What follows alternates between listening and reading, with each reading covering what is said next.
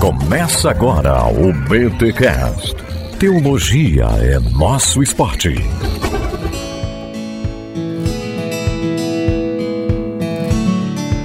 Muito bem, muito bem, muito bem. Começa mais um BT Cash de número 428. Eu sou Rodrigo Bibo e a boa teologia se faz com audição, ouvindo a Deus e também os irmãos. Rimou? Não? foi ruim, né, gente? Mas ó, eu prometo que esse papo que eu estou tendo com o pastor e podcaster Cacau Marques vai compensar essa entrada ruim. Gente, que papo fantástico que eu tive com o Cacau sobre teologia e comunhão. Sério, ouve aí porque eu tenho certeza que é aquele podcast que vai aquecer o coração. Então se prepare porque vai começar mais um BT Cash. Mas antes, dá aquela moral, ouve aí os recados paroquiais.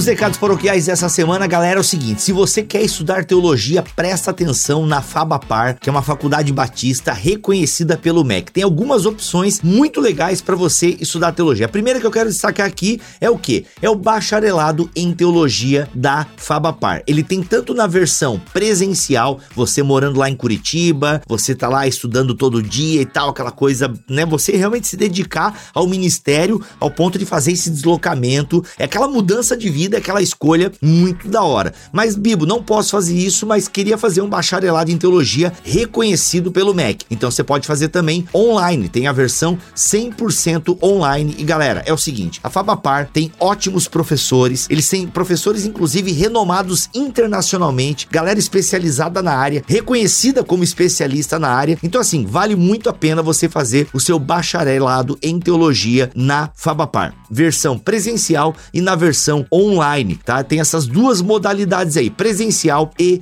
EAD. Além disso, o bacharelado em teologia da Favapar, ele conta, presta, olha só, presta atenção, com o programa de desenvolvimento do vocacionado, que tem como objetivo o cuidado e desenvolvimento do seminarista e também conta com material didático exclusivo elaborado pelos docentes lá da casa. Tem uma biblioteca com mais de 35 mil volumes à disposição dos alunos. Então, olha só, gente, vale muito a pena. Se você, tá? Se você quer estudar teologia teologia, um bacharelado, imergir mesmo, sabe? É, é, sabe, navegar nas águas profundas da teologia. Numa instituição reconhecida pelo MEC, vai estudar na Fabapar. E olha só, foi o primeiro bacharelado em teologia EAD do Brasil, reconhecido pelo MEC, e tem mais de 10 anos de experiência no ensino à distância. Então, gente, bacharelado EAD, reconhecido pelo MEC, é com a Fabapar. Olha só, Bibo, não tenho como encarar aí quatro anos de bacharelado e tal. Vai fazer uma pós-graduação, então. Quer se especializar em uma das melhores e mais tradicionais faculdades de teologia do país? Gente, eu acabei de ler isso aqui agora, ficou bem assim, né?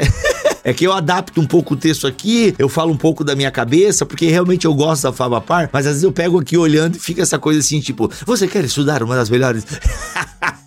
Galera, falando sério, é que eu já falei isso antes, né? Não preciso repetir aqui agora para falar da pós-graduação. Gente, vamos lá. Falando sério, cursos de pós-graduação, Lato Senso da Fabapar, tá? Todos são reconhecidos pelo MEC. E olha só, 100% online e ainda conta com uma tutoria de altíssimo nível e qualidade. Você vai fazer uma pós-graduação Lato Senso, reconhecida pelo MEC, 100% online. Olha só, tem algumas opções aqui para vocês da pós-graduação da Fabapar. Capelania e aconselhamento, gestão de conflitos, Pô, isso aqui tá precisando, hein? Teologia do Novo Testamento aplicada, teologia sistemática contextualizada e tem outras opções também de pós-graduação da Fabapar. E ela tem como objetivo ofertar o ensino de qualidade mais prático na vida do aluno. Você já percebeu ali, né? Capelania, aconselhamento, gestão de conflitos, teologia do Novo Testamento aplicada, teologia sistemática contextualizada. Então tem muita coisa boa. Gente, os links tanto do bacharelado quanto da pós-graduação estão aqui na descrição deste podcast, beleza? E ainda você pode estudar no mestrado profissional em teologia da Fabapar. Inclusive, eu fiz o meu mestrado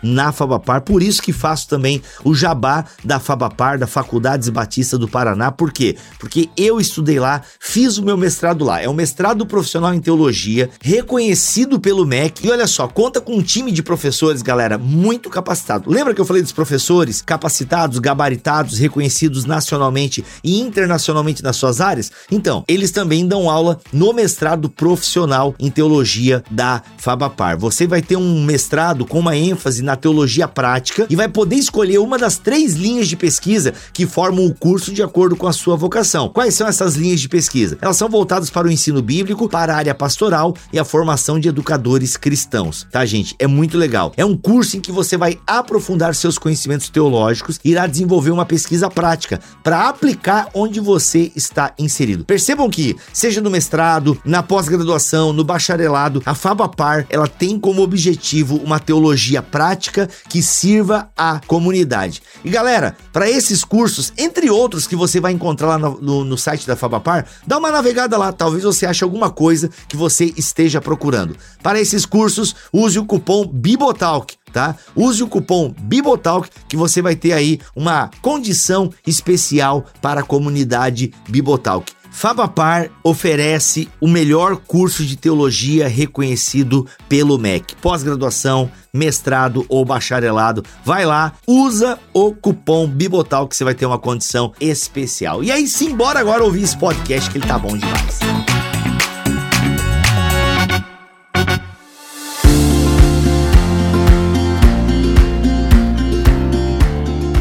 Parece que na história da igreja a gente vê a teologia mais separando do que unindo. Pode a gente tem essa sensação. Será que é isso mesmo? Se eu pego, por exemplo, a ceia do Senhor, cara, a reforma protestante, ela poderia engrenar melhor, poderia até ser mais forte se Lutero e Zwinglio sentasse lá e, e no, na dieta de é, Marburg, não lembro agora. Enfim, num encontro que eles tiveram, acho que foi em Marburg, se eles sentassem, ok, pensamos, pensamos da mesma forma acerca da ceia do Senhor, né? Calvino tentou, Menos Simons tentou, mas não adianta, não deu para unir Lutero e Zwinglio na compreensão da ceia. Então parece que a teologia, Cacau, ela mais ajuda, ela mais atrapalha do que ajuda. E aí, como é que a gente começa a desenrolar esse tema de teologia e comunhão, já que parece que a teologia é uma inimiga da comunhão? Eu acho que a gente se acostumou em tratar a teologia como o campo em que a briga é aceitável, sabe? Uhum, uhum. Os debates teológicos como sendo motivos justos para brigar, né? Isso tem um lado verdadeiro, vamos dizer assim, né? A, a, a, Bíblia não nos fala de uma, de uma comunhão a qualquer custo, tá? A qualquer preço. Então, quando a gente vê a, a desunião que vem do pecado lá em Gênesis, né? E separa a, a humanidade e, e, leva a formas de convivência que vão ser até violentas, como Caim e Abel, né? A gente vê depois um esforço de unificação, um esforço de unidade, que é um esforço humano que é feito na Torre de Babel né? A Torre de Babel, ela parte, todos falam a mesma língua e um esforço humano de que eles não se separem, que eles continuem juntos e tal. E essa unidade, Deus separa, né? Deus separou. E justamente porque ela não está fundamentada em Deus, ela estava fundamentada na, na própria humanidade caída. A gente tem uma, uma situação no Éden da unidade perfeita, né? É essa janelinha que a gente tem para uma comunhão plena né, nessa, nessa terra, né, entre seres humanos. A gente vê em Jesus Cristo a glória do Deus Pai, a gente vê como a gente deve ter comunhão nele, mas a gente não tem um outro ser humano não pecador ao lado de Jesus para a gente ver essa relação. A janelinha que a gente tem é, é o Éden, né? E ali você tem uma, um reconhecimento pleno da identidade ou melhor, da imagem de Deus que está nos dois. Uma imagem de Deus que só é possível nessa relação. Ela não é possível em termos plenos na no indivíduo. É, é, ela existe também no indivíduo, mas ela não se manifesta plenamente no indivíduo. Então é só na relação que a gente tem a imagem de Deus de uma maneira mais é, clara, uma vez que a gente tem o Deus que é triuno. Então há uma correspondência homem-mulher no Éden que espelha a correspondência trinitária. Então correspondem-se homens e Deus em, em nessa semelhança de relações. As virtudes demonstradas na relação trinitária, como o amor, a honra ao outro, né, a submissão, a alegria, essas coisas todas que estão na Trindade, estão apenas em relação também nos seres humanos. A gente não pode ter amor sem ter um outro, né? Então tem isso, né? Então a relação entre Deus e os homens se manifesta é, de maneira mais clara nessa relação homem e mulher, ou nessa relação entre dois seres humanos. Ali tem um fundamento teológico também, porque há uma palavra que Deus dá na qual eles confiam. É justamente quando se suspeita da palavra divina que você tem uma quebra de comunhão né? E aí vem o pecado. Então é um exercício teológico falho que acontece ali no, no, na sombra da árvore do conhecimento do bem e do mal. O que é muito interessante é, é que esse conhecimento teológico falho, ele não parte daquilo que Deus falou. Algumas pessoas tentam encontrar na fala da mulher para a serpente alguma falha na, na naquilo que Deus disse, né? Então vou dizer assim, olha só, Eva não repetiu igualzinho o que Deus falou, tá faltando alguma coisa ali, né? Ou vão dizer até que a culpa foi de Adão. Adão ouviu isso de Deus e transmitiu errado, né? Não transmitiu completo. Eu acho muito problemático todo esse tipo de interpretação porque faz com que o pecado anteceda o próprio pecado, né? Olha. Então o pecado não foi comer do fruto, o pecado foi Adão ensinar errado. Uhum. O pecado não foi Eva comer do fruto, né? O pecado foi qualquer outra coisa, né? Uhum. Não, o pecado é comer do fruto, não importa, entendeu? Entendi. Mas tem um problema teológico ali que não tá exatamente em não entender o que Deus falou ou duvidar do que Deus falou. Está antes de duvidar quem Deus é, porque o que a serpente coloca não é assim, ah, Deus não disse isso, ou Deus não fala,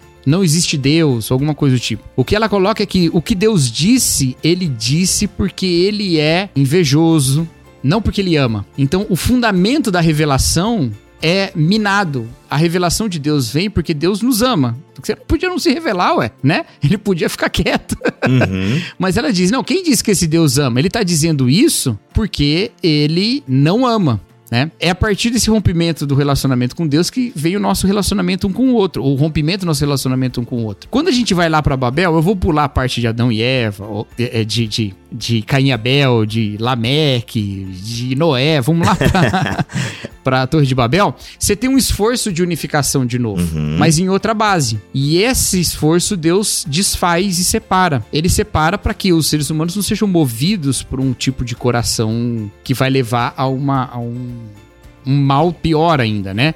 Ele separa em povos, povos que nunca vão ter esse, esse poder absoluto que Babel queria ter. Cada vez que um povo tenta é, ter o poder absoluto sobre a terra, vem um outro povo e o, e o vence, né? Os impérios vão sucedendo, porque você nunca tem um império eterno. Se tivesse só um, teoricamente você poderia ter esse império eterno, mas Deus separa, porque assim você não consegue desses projetos absolutistas humanos que fiquem para sempre. Então isso nos ensina que não é toda unidade que é uma unidade abençoada por Deus. Daí a gente tira, muitas vezes, não exatamente dessa interpretação de Babel, mas dessa, desse entendimento que é bem comum. Não adianta nada a gente estar tá unido em cima de uma mentira, e isso é, é, é, verdade mesmo, né? Não adianta. É desse entendimento que a gente tira, às vezes, o exagero de dizer: não, nesse debate teológico eu posso ser carnal, eu posso destruir o meu irmão, eu posso despedaçá-lo, né?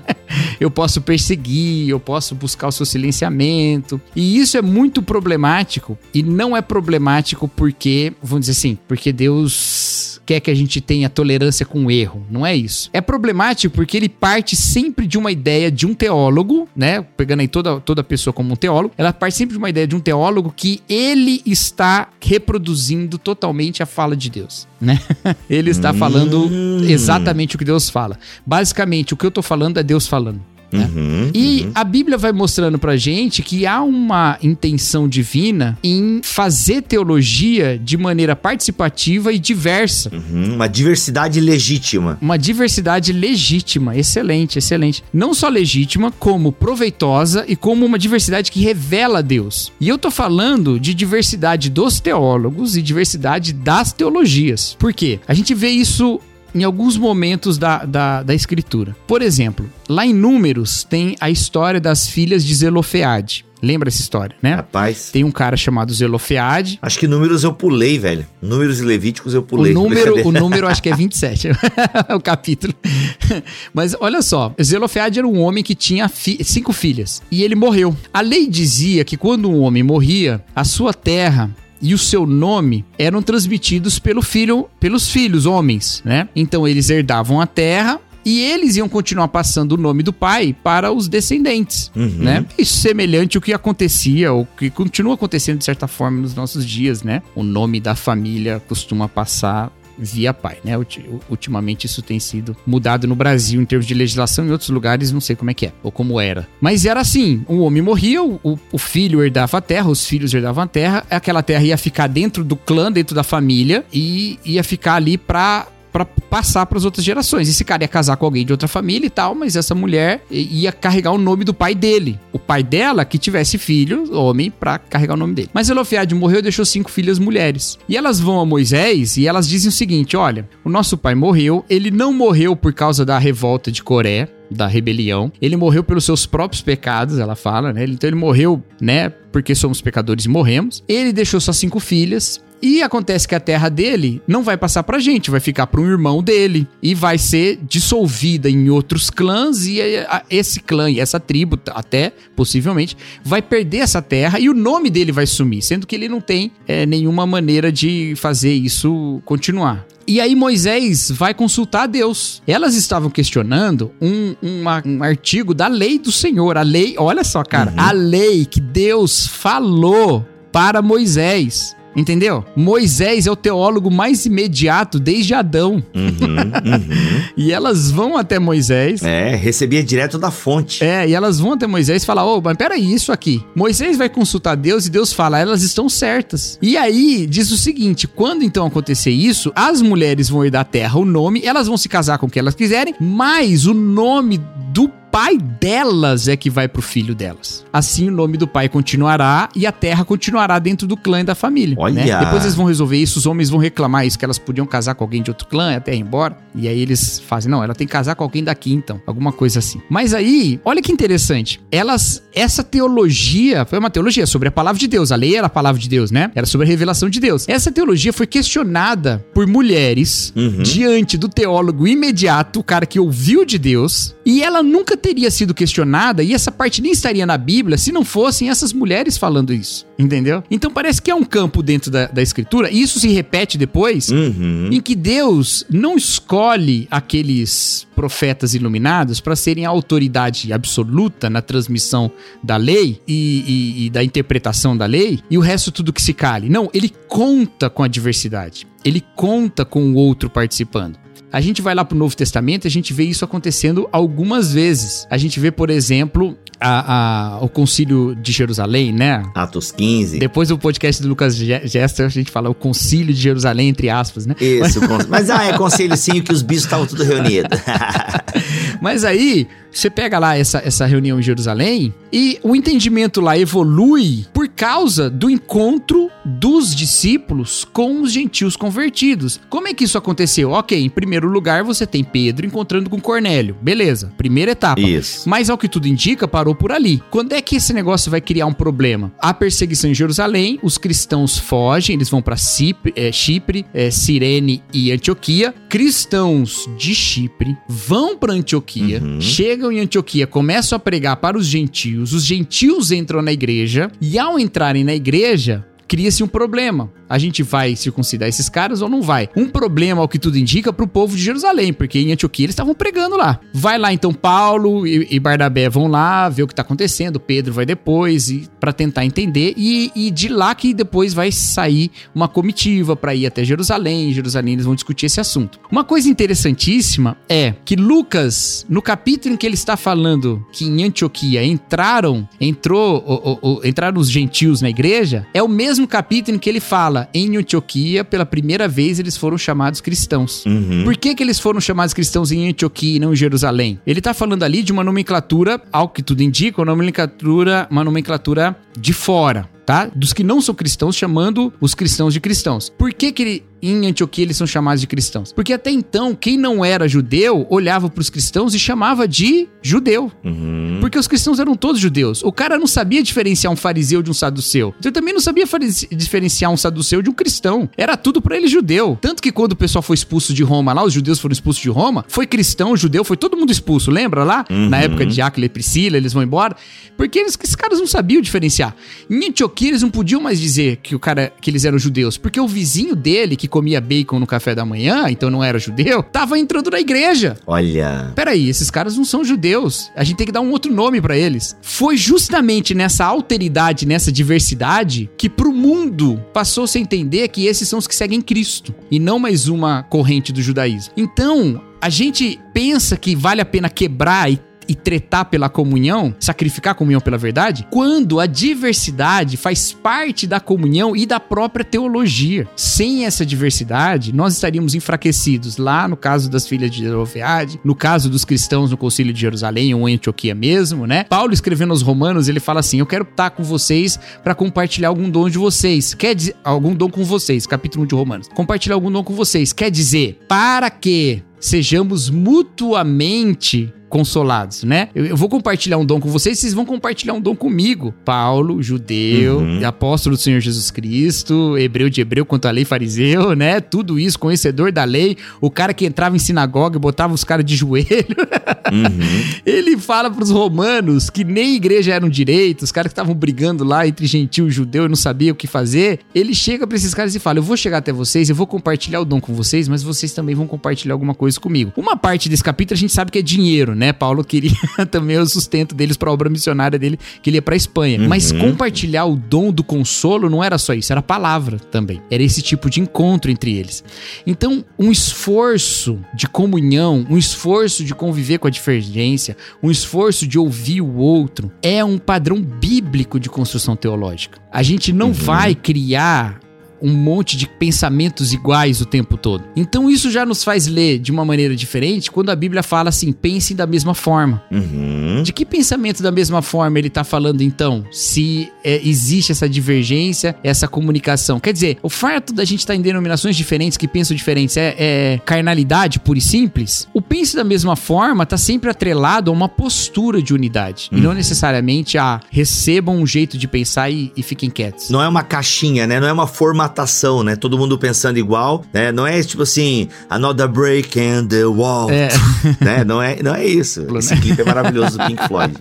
Mas olha só isso aí, né? Essas divergências vão continuar, cara. Os caras vão lá para o Concílio de Jerusalém, um lado ganhou e um lado perdeu. Entendeu? Isso aconteceu. Pedro vai lá estar com os, com os cristãos de Antioquia e ele tem a orelha puxada por Paulo. Pai, Gálatas capítulo 2, se não me falha a memória. É, é exatamente, forte, Gálatas é 2, forte, Gálatas é 2. Forte, ele vai ter a orelha puxada por Paulo. E por que, que ele vai ter a orelha puxada por Paulo? Paulo tá mandando ele pensar igual ele? Não, porque Pedro estava desprezando a alteridade, estava desprezando os gentios por serem gentios. E na verdade estava com os gentios antes, né? Estava antes, exatamente. É, comendo bacon com a galera. Os... Gente, usando a analogia do bacon aqui, tá? E comendo bacon com a galera, e aí, tipo, de repente. Estrogonofe. Estrogonofe e tal. Mas frango não podia? Ou por causa do. Não, é que você estrogonofe de carne, de carne. Ah, claro, claro. Você claro. não pode fazer o, o, o, o, boi no leite do. Isso, isso, é. Que até o melhorando sempre fala que não pode cheeseburger, né?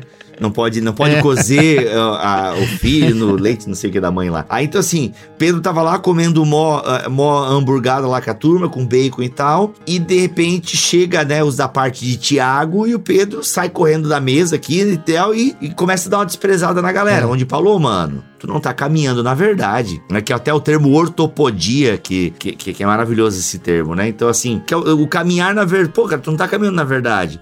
Né? E caminhar na verdade não significa pensar igual a mesma coisa, né? Mas é caminhar num solo comum, né? Que é Cristo. Exato. E caminhar em Cristo permite visões diferentes, né? Em última análise. E aí, e aí você vê que há um espaço para divergência dentro da igreja. Não vai se resolver. Quando Paulo fala pense do mesmo jeito, ele não fala adote uma escola dessas e pronto. E tanto é que aos romanos mesmo, ele escreve dizendo assim: olha, tem uns que comem de tudo, tem outros que comem só vegetal, tem uns que consideram iguais todos os dias, tem outros que consideram um dia melhor que o outro. Então, um não despreze o outro. Todo mundo faça tudo para a glória de Deus. Romanos 14. Né? E em, em Corinto ele vai ter o mesmo problema, ele vai tratar do mesmo jeito, né? E olha só, então tu quer dizer, a gente não vai ter um jeito de comer cristão? Tem um tem um jeito melhor, tem um jeito pior, tem um jeito mais maduro, mais forte, tem um jeito mais fraco. Mas isso é uma coisa, é uma diferença com a qual a gente pode conviver. Existem outras que a gente não pode manter. No mesmo livro de 1 Coríntios, Paulo vai falar sobre aqueles que diziam que não havia ressurreição. Ele fala: olha, gente, peraí, né?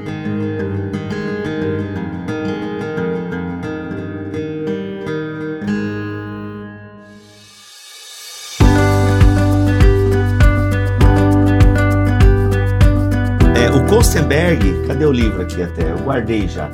Mas o aquele é, A Heresia da Ortodoxia. Esse livro é maravilhoso, inclusive no curso da EBT eu uso ele, né, no meu módulo ali, porque existe uma diversidade legítima e uma diversidade ilegítima. Uhum.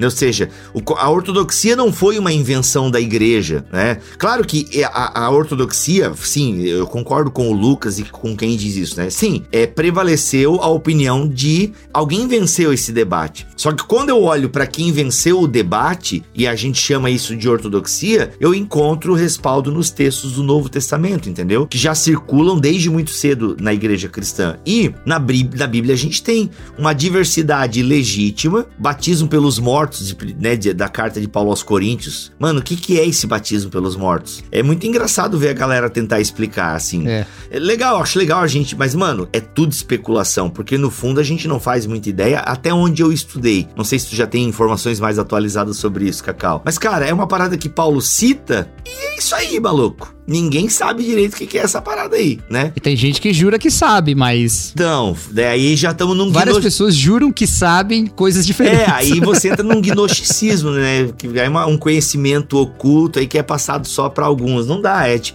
Mas o que, qual é o ponto aqui? Paulo não repreende, né? Usa ali como uma. Ele usa inclusive como argumento para falar da ressurreição.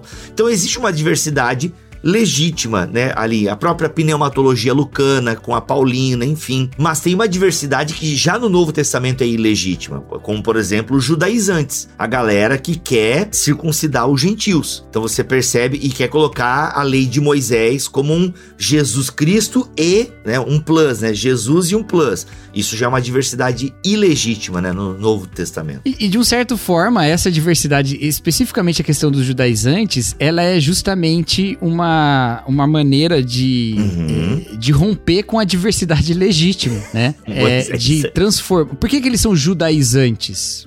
né? E não Moisés antes ou coisa do tipo, né? Porque eles queriam fazer, é, ele queria fazer do gentil um judeu. E, então queriam submeter o gentil a ser um judeu e não a ser um cristão. Então quando Paulo vai falar desse tipo de coisa, né, da circuncisão do coração, por exemplo, né, ele tá mostrando, não, peraí, a gente está no, no fundamento que é Cristo, né, e não num outro fundamento, não no fundamento da cultura e tal. Porque quando você abre, e, e assim, quando Cristo é o fundamento, o Miroslav Volf fala uma coisa parecida por esse caminho também. Quando Cristo é o fundamento, abre-se um campo enorme de diversidade. Uhum. Entendeu? Porque se Cristo é o fundamento, o fundamento não é a música que a gente ouve. Então você pode ser sertanejo, eu posso ser roqueiro, sabe? Porque Cristo é o fundamento. Se você disser, não, o crente tem que ser sertanejo, você não tá dizendo que Cristo é o fundamento. O fundamento é Cristo e o sertanejo. Nossa, entendeu? mano. Isso é, isso é tão maravilhoso. Aí, se você é esperto, você já tá pegando qualquer doutrina dita cristã que já te impõe um uso, um costume, alguma coisa que você tem que usar na cabeça, algum berrante que você tem que tocar, é complicado. Isso assim, se você fala isso como sendo a característica de todos os cristãos em todos os lugares do mundo. É óbvio que as comunidades locais, né, e até comunidades mais amplas do que só locais, elas têm certos traços de identidade, certas práticas que são historicamente construídos, vai ter um monte de questões sobre isso. O maior exemplo, acho, para nós, pra gente entender isso, são as igrejas negras nos Estados Unidos, né? Né? Não é só uma comunidade local, é toda uma rede de igrejas, né? Que tem uma identidade além da identidade de Jesus Cristo. Mas nenhuma igreja negra pode dizer brancos não são cristãos, entendeu? Ele sabe, isso aqui é maneira da gente ser cristão. Isso. Há várias maneiras legítimas de serem cristãs. Uhum. Uma maneira ilegítima de ser cristão, racismo. Eles podem dizer isso, uhum. mas eles não podem dizer uma maneira ilegítima de ser cristão, ser branco.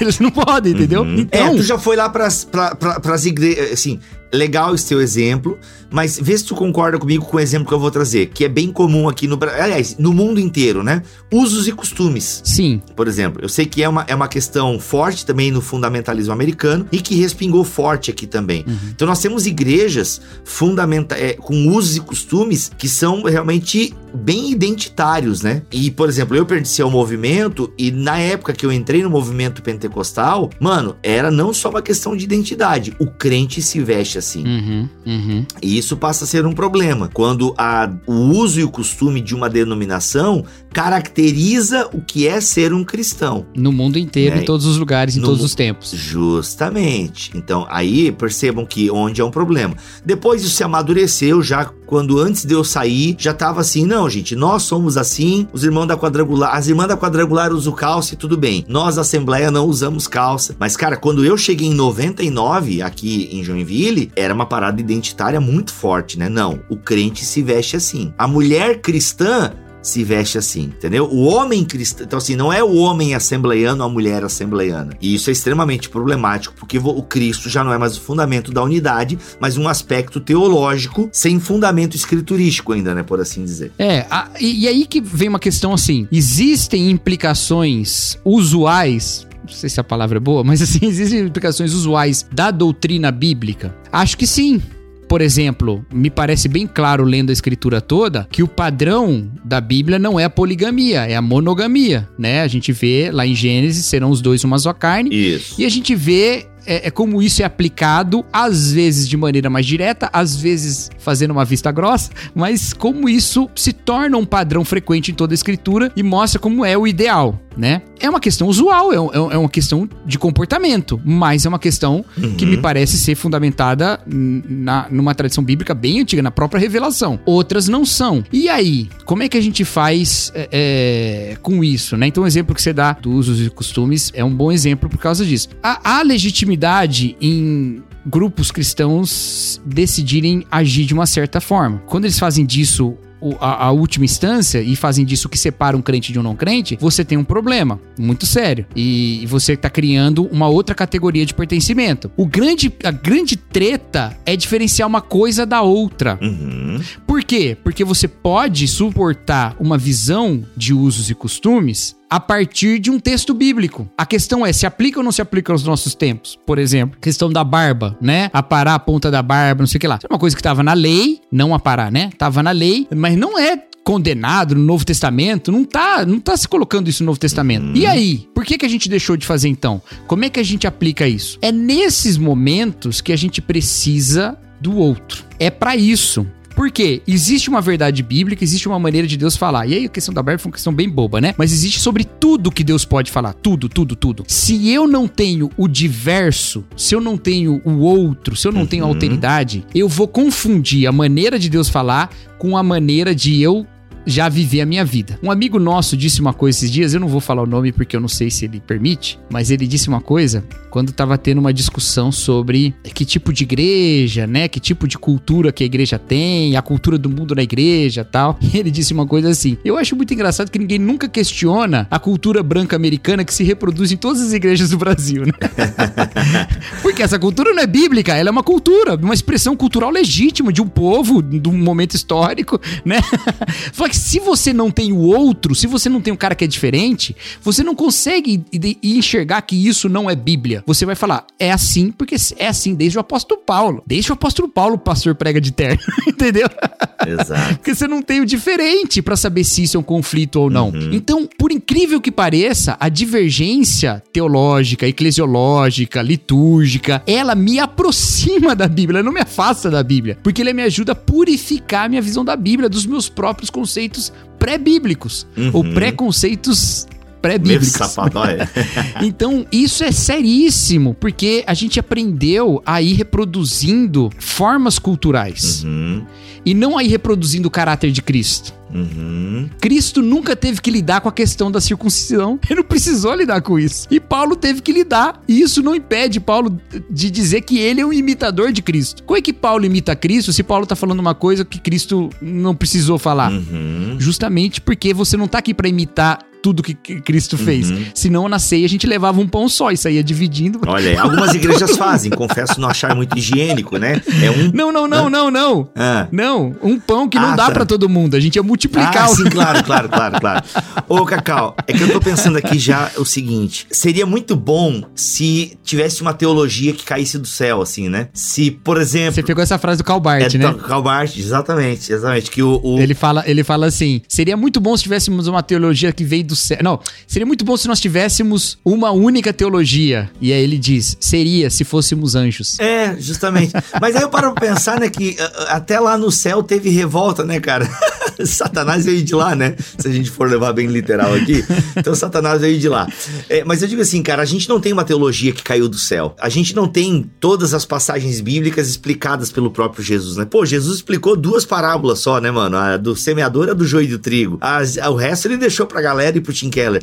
o Joaquim Jeremias e pro Bailey. Isso, justamente. E o Snodgrass também, que a gente gosta. Então, cara, é, infelizmente não tem uma teologia pronta. E, e parece, e eu vejo muito isso no mundo cristão, que as pessoas assim, não, porque tem que ter fundamento bíblico. Beleza, é uma preocupação bacana. Não, não, mas qual é a base bíblica para isso? Só que a gente não tem maturidade ainda teológica para entender que às vezes não tem base bíblica direta para a maneira com que a gente está fazendo, mas a maneira que a gente está fazendo também não fere nenhuma base bíblica clara. E, né, isso é uma coisa muito importante. E outra coisa importante também que a gente precisa ter maturidade é que posições diferentes da minha podem ter também base bíblica. Uhum. É essa diversidade que a galera. Porque assim, as pessoas, a gente, a gente é muito avoado, né? E aí, de repente, a gente quer se agarrar a alguma coisa e a gente quer que essa coisa seja a verdade. É. E a gente não tá pronto para entender que às vezes ela não é a verdade. Ela, ela é verdadeira, mas ela não é a verdade. Porque nenhuma teologia consegue encapsular a verdade. É, exatamente. Né? E isso é um baita desafio, né, cara? Como assim vocês estão dizendo que tem diversidade na Bíblia? Então vocês estão dizendo que a Bíblia se contradiz? Vocês estão dizendo que na Bíblia tem erro? Sabe? É o tipo de coisa que as pessoas ficam meio desesperadas. Por quê? Porque a gente quer uma doutrina única, universal. É o que acaba tornando atraente Roma, por exemplo, e a teologia católica, né? Que às vezes se cria um ideal que a Igreja Católica é, um monoli é, é, é monolítica. Não, gente, a própria Igreja Católica tem diversidade teológica, né? E muitos até Roma faz um tipo faz uma vista grossa para algumas e aceita a diversidade, né? Então, não e outra, a, a, a diversidade teológica católica não só é uma, um fato né? Uhum. Como ela é também um aspecto natural, que o próprio catolicismo lida com isso, assim. Não pense que o Papa tem que decidir cada aspecto de tudo, né? Uhum. Tem coisas que eles convivem com a diversidade. Ah, porque a gente sabe que isso é até na nossa igreja local, entendeu? Uhum. então, assim, a gente sabe. A gente não quer cavucar isso muitas vezes, mas a gente sabe. E a igreja católica também tem uma série de, de, de de expressões diferentes, mas são tomadas como legítimas. E há dentro da Igreja Católica também os mesmos movimentos, ou semelhantes movimentos, é, eu vou usar a palavra fundamentalista, intolerantes, vou usar essa palavra, ela é um pouco mais pesada uhum. do que eu quero, mas intolerantes no sentido assim, que vão querer o monolito. Uhum. Existe dentro da Igreja Católica gente que vai olhar, isso não é ser católico, uhum. em coisas que a própria igreja não se pronuncia. Então veja, o problema não é a gente ter uma base que é a Bíblia ou uma base que é o, o, o, a, o qual é a palavra? Lá? É, o magistério. Isso. Não importa. Qualquer base que a gente tiver, a gente vai ter divergências. A questão é buscar na legitimidade. Essa legitimidade, ela só pode ser encontrada com diálogo e que começa com amor. E aí a gente volta lá pro Éden. Era a hora que eu ia puxar lá o Éden, mas Olha eu já aí. puxei antes, mas eu puxo agora de novo. Puxa de novo. A serpente sabia muito bem que era muito mais eficiente fazer duvidar do amor de Deus do que fazer duvidar do que Deus disse. Entendeu? Uhum. Então, é, ela não vai combater Deus não disse isso. Ela começa dizendo assim: foi isso que Deus disse, e ela faz uma citação errada, né? Isso. A, a mulher corrige a serpente. Não, não foi isso que ele disse, não. Ele disse isso. Vai comer de todas as árvores, menos dessa e tal, tal, tal. Ela, é, nós morreremos. Ela diz, certamente não morrerás. Ok, Deus mentiu. Ela tá falando que Deus mentiu, mas ela diz que Deus mentiu porque ele é um, um Deus invejoso. Então ela, ela confunde sobre o próprio caráter de Deus. Se a gente passar uhum. do, da origem do mover de Deus que o amor de Deus precede a própria revelação, eu só conheço o amor de Deus pela revelação. Eu não conheço o amor de Deus sem revelação, obviamente. Mas o amor de Deus existe antes dele mostrar esse amor para mim, certo? Deus já era amor antes de ter revelação. Se o amor de Deus precede a revelação, a revelação não pode ser a parte do amor de Deus certo? Uhum. Então, é um contrassenso eu suspender o amor para fazer teologia. Olha. Eu partir da teologia como uma motivação para criar divisão. É com base nisso que Tiago vai poder falar: olha, gente, peraí, a sabedoria que vem do alto, ela é antes de tudo pura, depois ela é pacífica, amável, compreensível, cheia de misericórdia, bons frutos, imparcial e sincera. Todas essas questões são questões de, de relacionamento, elas não são questões de verdade. Uhum. Obviamente que a sabedoria que vem do alto é verdadeira, você não precisa dizer isso, a gente sabe. Ele é o pai das luzes, ele é o cara que põe luz nas trevas. Mas ela vem com tudo isso. Então ele ensina a julgar a sabedoria de alguém, não só se aquilo é verdade ou não de acordo com a Bíblia, mas também se é pacífico, amável, compreensível, cheio de misericórdia, bons frutos, imparcial e sincero.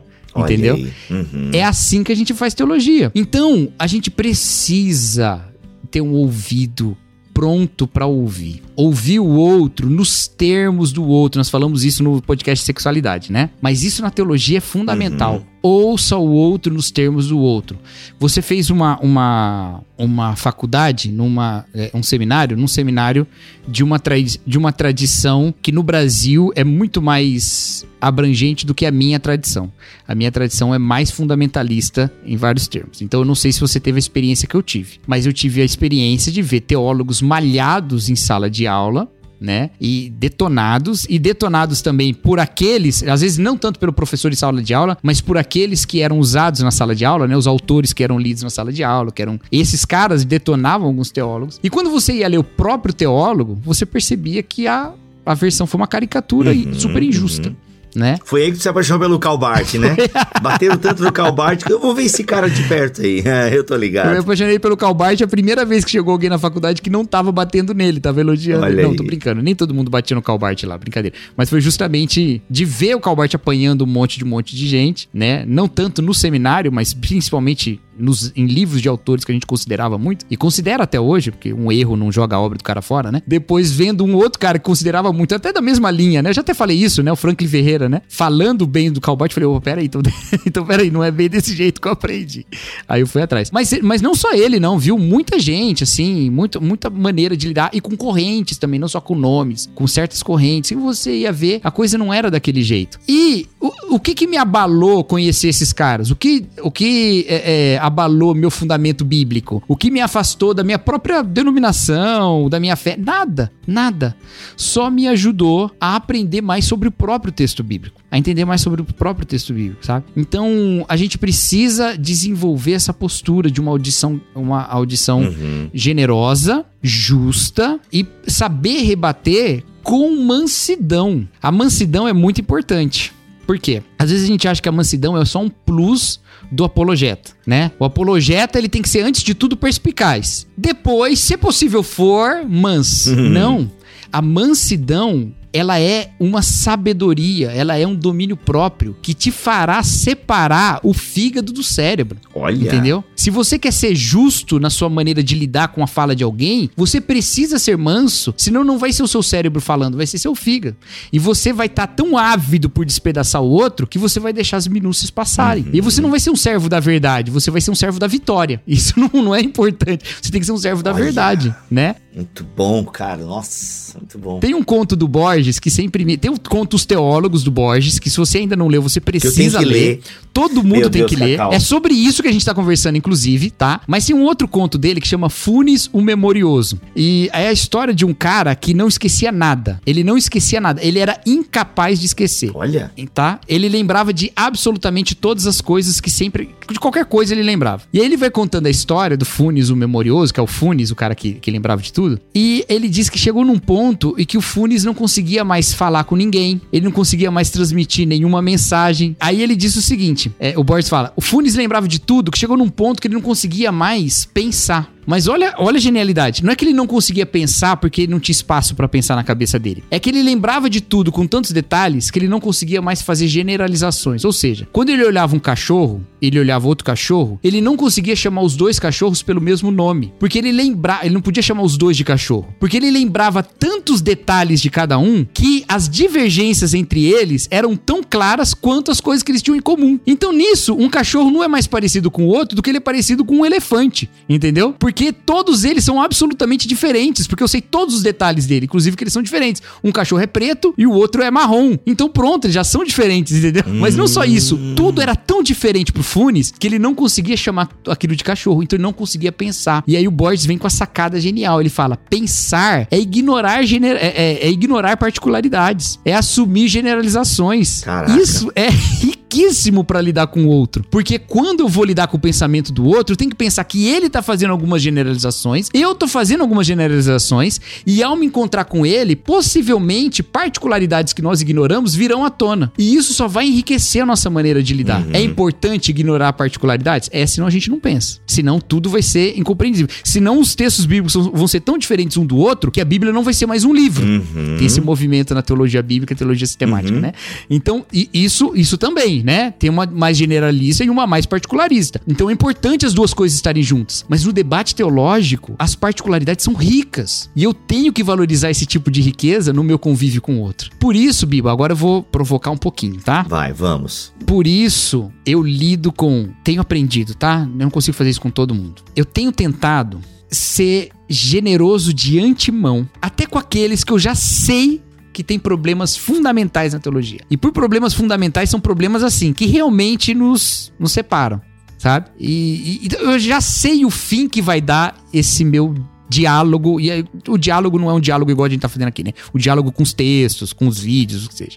Eu já sei o fim que vai dar, mas eu começo fingindo que não sei. Não para ele, fingindo para mim mesmo. Eu começo abrindo mão bastante desses preconceitos, mas não abrindo mão das minhas convicções pessoais. Eu abro mão de eu já sei o que ele diz e por que, que eu não gosto do que ele diz. Não, finge que eu não sei. Vamos começar dando todo o direito dele dizer o que ele quer dizer. E aí eu penso, como que eu já sabia, já pensava sobre o que eu ou já cria antes, como isso se mantém diante do que ele disse, como isso se transforma diante do que ele disse, porque é, é, é justo que se transforme em algumas medidas, mas principalmente como eu comunicaria o que eu penso para ele. Porque eu quero que ele seja claro comigo, mas eu também quero que ser claro para ele. Então, como eu posso transmitir para ele de uma maneira que seja uma conversa e não uma condenação? É muito comum a gente trazer uma proposta teológica que na verdade é uma sentença, né?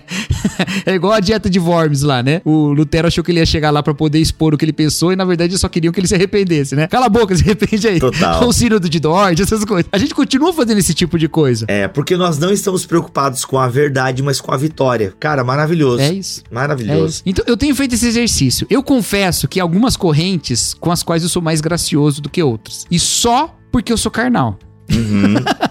não é porque uma é melhor que a outra em termos de, de, argumentação. É porque eu sou carnal e eu ainda não consegui agir de maneira igualitária nesse assunto. Uhum. Mas nada disso tem me movido dessas nossas convicções evangélicas mais fundamentais. Não tem. Isso. Tá? Uhum. Eu continuo muito firme nela. Mas eu só dou o direito ao outro de ser quem ele é. Sim. Porque eu não quero lidar com espantalho. Eu não quero lidar com uma caricatura. E aí que tá, cara. Quando eu entendi isso, inclusive, ó, livros que me ajudaram a entender, tá, gente? Essa diversidade legítima e tal. Vamos lá. Algumas coisas legais aqui. Teologia Sinfônica do Verne Poitras, tá? Esse livro aqui ele é fundamental, simplesmente fundamental. O livro que me ajudou também a perceber, o próprio James Sawyer, no livro dele Introdução à Teologia, ele fala muito sobre isso, a questão de, cara, a verdade é só o evangelho. O outro que vai me, que me ajudou bastante é esse livro aqui que até tem podcast, quatro visões sobre o evangelicalismo, me ajudou bastante a entender, cara, tem diversidade, não adianta. Os demais livros eu não sei onde estão. É porque assim, sabe, quando eu entendi entendi isso que a minha teologia ela precisa ser verdadeira, ela precisa ser um reflexo da verdade, mas ela em si não é a verdade. Cara, isso é tão libertador, sabe? É tão daí eu tenho espaço para entender que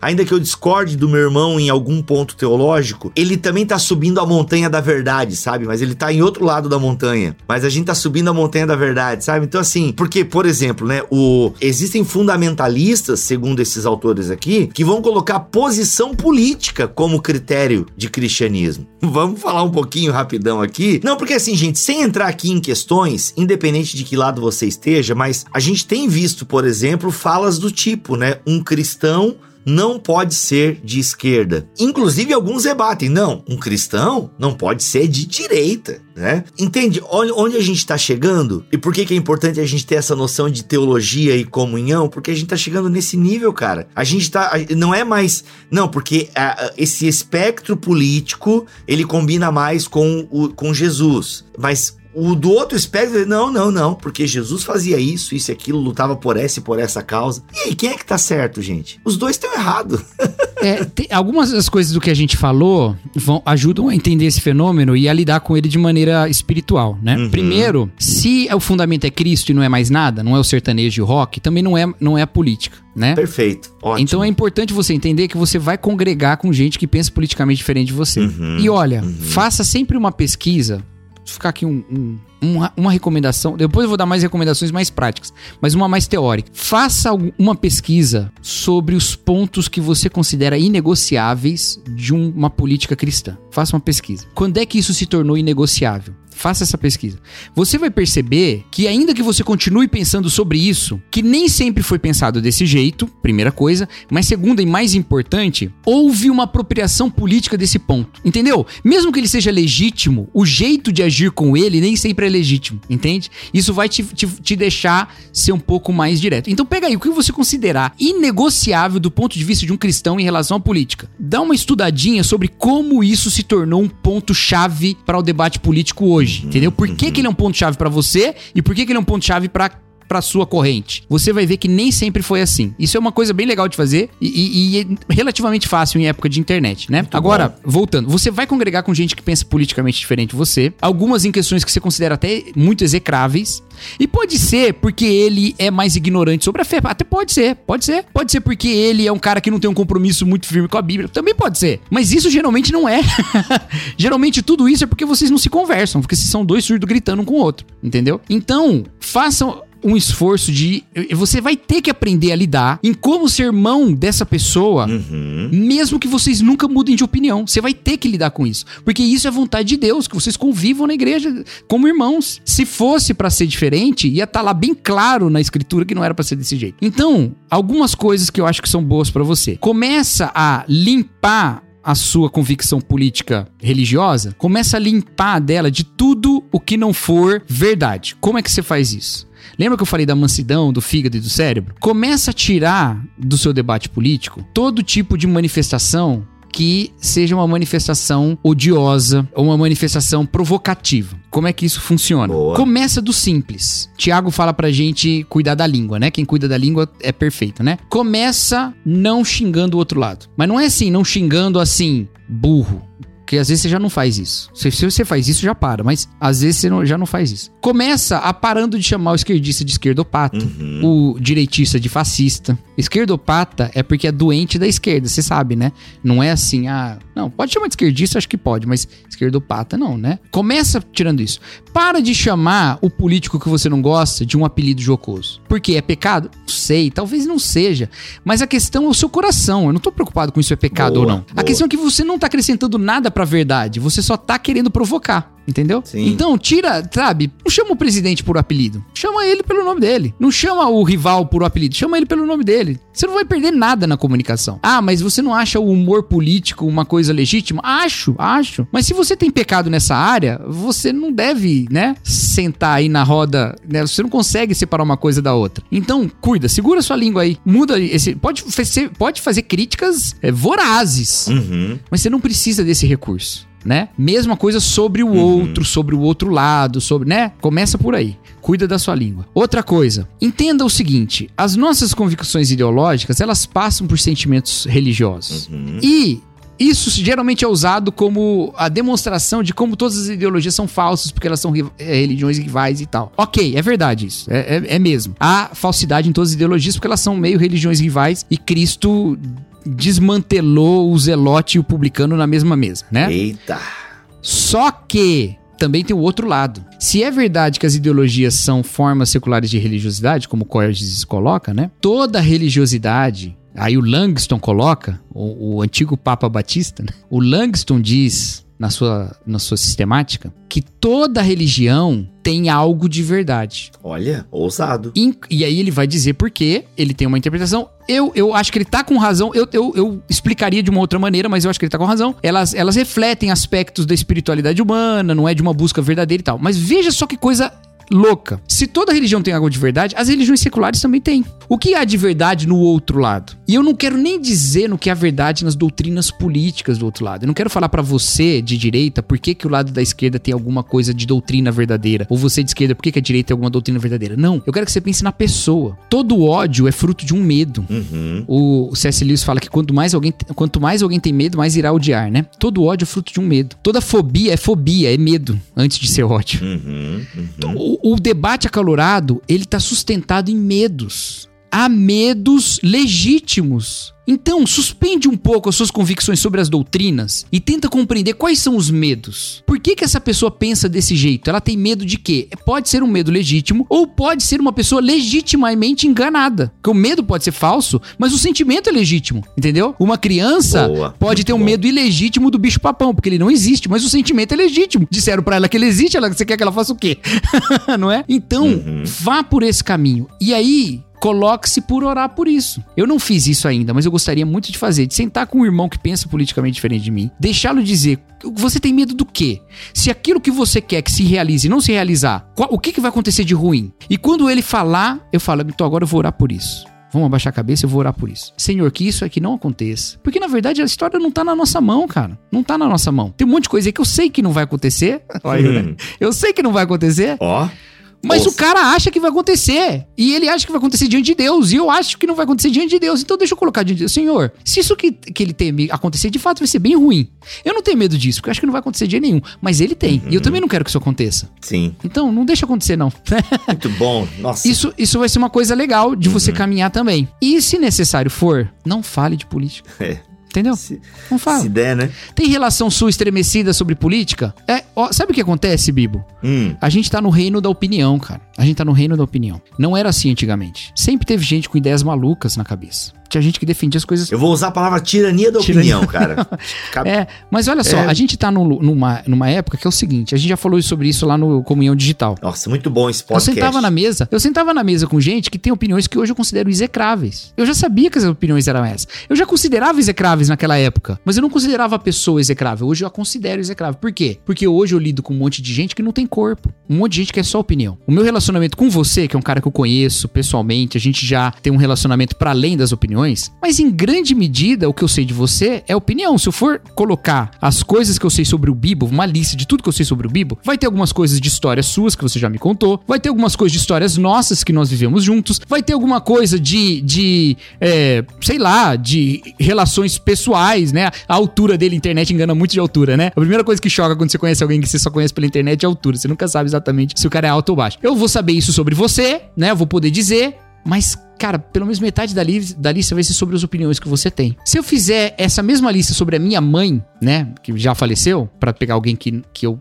me relacionei pouco na internet, me relacionei mais nas outras coisas, um décimo da lista vai ser opinião. As opiniões hoje compõem o caráter da pessoa muito mais do que o resto. O que, que acontece? As pessoas que eu conheço pessoalmente de épocas pré-internet, elas, os aspectos não opinativos dela têm um papel menor em quem elas são hoje para mim. Por isso que eu amava aquela pessoa e agora as opiniões dela que eu nem conheço pela internet. Eu, ela nem tem Facebook, mas as opiniões dela hoje me doem de um jeito que eu não consigo partilhar a vida com Olha ela. Porque só. eu acostumei a fazer uma, uma razão de opinião e resto da vida maior pra opinião hoje do que antes. A opinião fala mais para mim quem as pessoas são do que falavam antes. Olha, cara. Às vezes, gente, você precisa se lembrar quem é o seu tio. O seu tio não é o cara que vota no Bolsonaro. O seu tio é o cara que te pegou no colo, que emprestou dinheiro pro seu pai quando a sua mãe teve uma gravidez indesejada. O seu tio é esse cara. Ele não deixou de ser esse cara. Que era, era você, você, inclusive. Não, gravidez inesperada, eu queria falar, né? Falei indesejado, inesperado. Ah, tá. Entendi indesejado. Que, que, que, você passava férias na casa, sei lá, alguma coisa assim, entendeu? Todas essas histórias, elas não podem ser menores que a opinião. A opinião a gente lamenta. a gente discute também. Mas ele não, não pode quebrar o nosso vínculo. Aí a gente cai a mesma coisa na teologia. Por que, que a gente rompe o vínculo da teologia? Porque a gente aprendeu a julgar a igreja pela doutrina. Igreja é muito mais que doutrina, cara. É. Por que, que hoje as pessoas estão desesperadas por uma igreja? Ah, manda mensagem pro Bibo. Bibo, sua igreja tem uma. Tem uma. uma igreja da sua aqui, na minha cidade e tal. Isso. O que, que você é. conhece da igreja do Bibo? Você conhece o que você vê na internet, você conhece qual é a doutrina dela, porque isso pode ser transmitido pela internet. Você conhece alguma coisa que é feito lá de obra social, porque alguém lá do marketing da igreja botou isso na internet. Mas você não sabe um monte de outras coisas que acontecem lá. Uhum. O Bonhoeffer fala que toda comunhão que nós temos na igreja é uma dádiva de Deus, né? E que nós não podemos reclamar da comunhão. A gente deve dar graças a Deus, porque mesmo as comunhões fracas e falhas só existem porque Deus deu. E que o pastor não deve ser um pastor que critica a sua igreja. Olha o Bonhoeffer, ele é. O pastor não deve ser um pastor que fica acusando a sua igreja de alguma coisa pros outros. Porque pra isso já existe o diabo. Nossa, olha.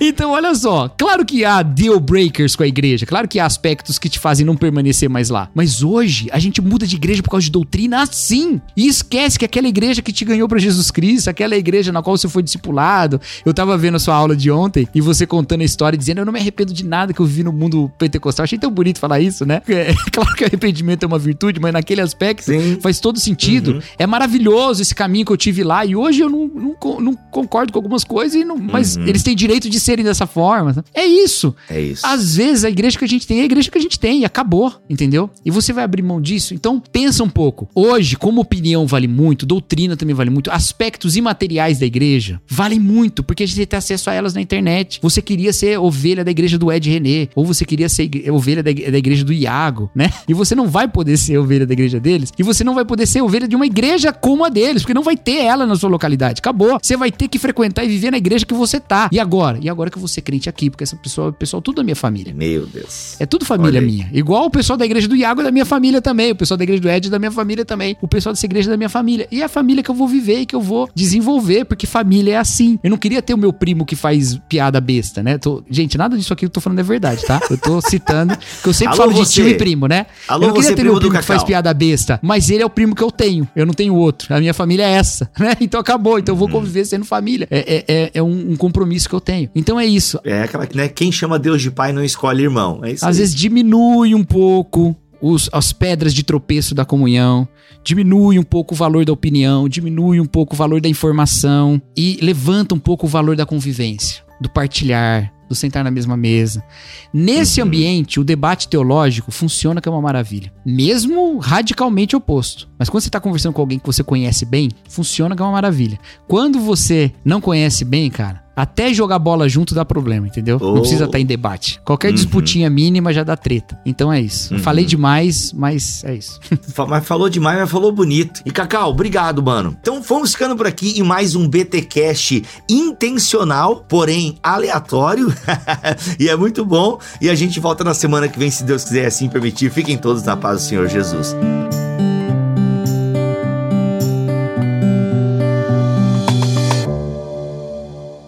Este podcast foi editado por Tuller Bibotalk Produções.